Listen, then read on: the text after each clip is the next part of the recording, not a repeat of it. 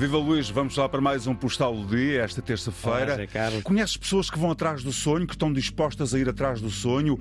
Ou as pessoas hoje já não estão para sacrifícios, para fazer coisas e até que não gostam muito? pessoas que já evitam as ilusões para não terem desilusões. Não é? Mas sim, mas eu continuo a achar que o sonho, porque o sonho define. Manda a vida, não é? Não, porque é verdade. Nós sem o sonho não nos distinguimos praticamente dos outros animais, como dizia o Arares. Portanto, é, nós somos definidos pela nossa capacidade de sonhar e de concretizar os sonhos. Mas hoje não queremos uma vida demasiado fácil em tudo aquilo que fazemos. Isso não nos está a acomodar. E está-nos a impedir de concretizar os sonhos, os sonhos que nós achamos, porque achamos que é muito esforço, muitas vezes, que o alargar o caminho dá demasiado trabalho e, portanto, nós condescendemos connosco próprios e deixamos-nos ir. Mas há pessoas que perseguem o sonho e que conseguem concretizar os sonhos. Eu não sei eu, como. Eu costumo correr e depois também faço aquela coisa de mais um quilómetro, amanhã é mais um quilómetro porque depois percebo que no final desse quilómetro compensou esse diário de correr mais, fazer mais, ir mais além do que aquilo que tinha feito anteriormente. E a ideia de conquista é uma ideia saborosa, não é? Sem dúvida, sem dúvida.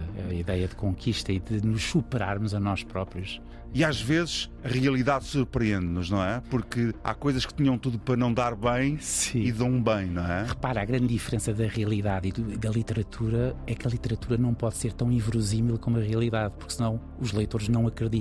Enquanto a realidade supera sempre a imaginação. Há casos extraordinários da realidade que nós não acreditamos que seja possível, mas que aconteceu. Vamos enquadrar isto com o teu postal dia? Vamos enquadrar isto. Então vamos a isto. Vou falar de João Neves. Jogador do Benfica.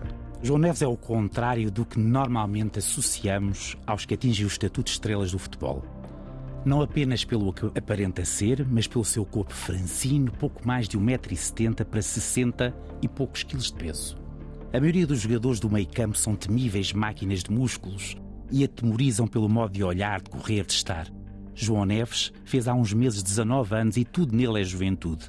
Sorri como se não existisse possibilidade de malícia, sorri como um miúdo que é e olha para Di Maria ou Cristiano Ronaldo como qualquer miúdo adolescente.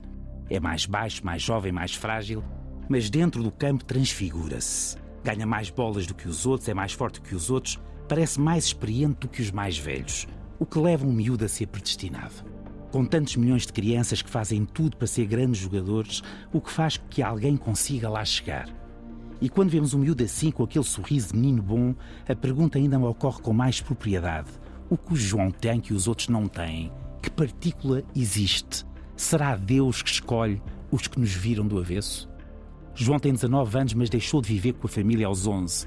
Morava em Tavira, com os pais e uma irmã, era um protegido, acordava sem preocupações, gostava de gostar, era adorado e jogava futebol no Algarve sem pensar em mais nada do que correr, cansar, divertir-se.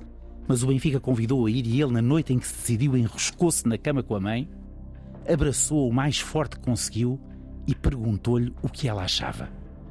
Que por ela não, mas que apoiaria sempre em qualquer decisão. Era o seu futuro e ela estaria sempre, mesmo que ele fosse. O pequeno João vivia em Tavira, terminava o sexto ano, tinha tudo ali, os avós, os amigos, o único futuro que conhecia. Mas foi o pai, agente da PSP e treinador de miúdos em Tavira, e a mãe, professora de educação física, deixaram-no ir.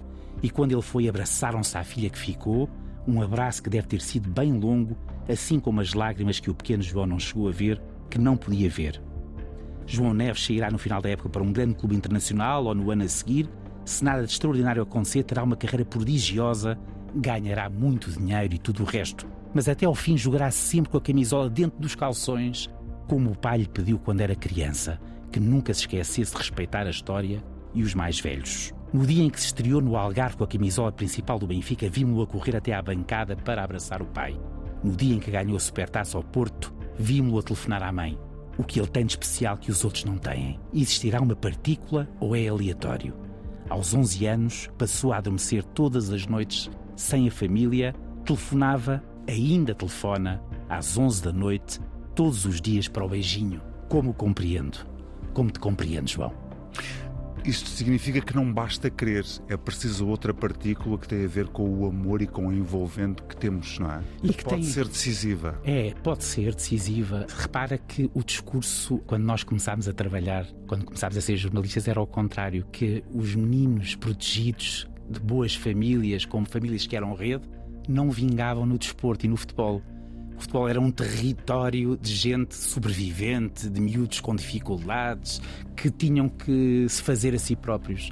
Hoje o paradigma mudou, muito graças a um país que também mudou, não é? Mas uh, aqui a questão é como é que o João Neves, como é que o João Neves, com 1,70m, com, com aquela cara de menino, a jogar no meio campo, que é o território, para quem não percebe muito futebol, onde há mais choques. Como é que o meia leca prevalece? Como é que ele consegue? Qual é o segredo? O que é que ele tem que os outros não têm? Boa pergunta para fecharmos este postal do dia. Luís Osório regressa amanhã, neste horário, para podermos conversar mais um bocadinho e para um outro postal. Luís, até amanhã. Até amanhã, José Carlos.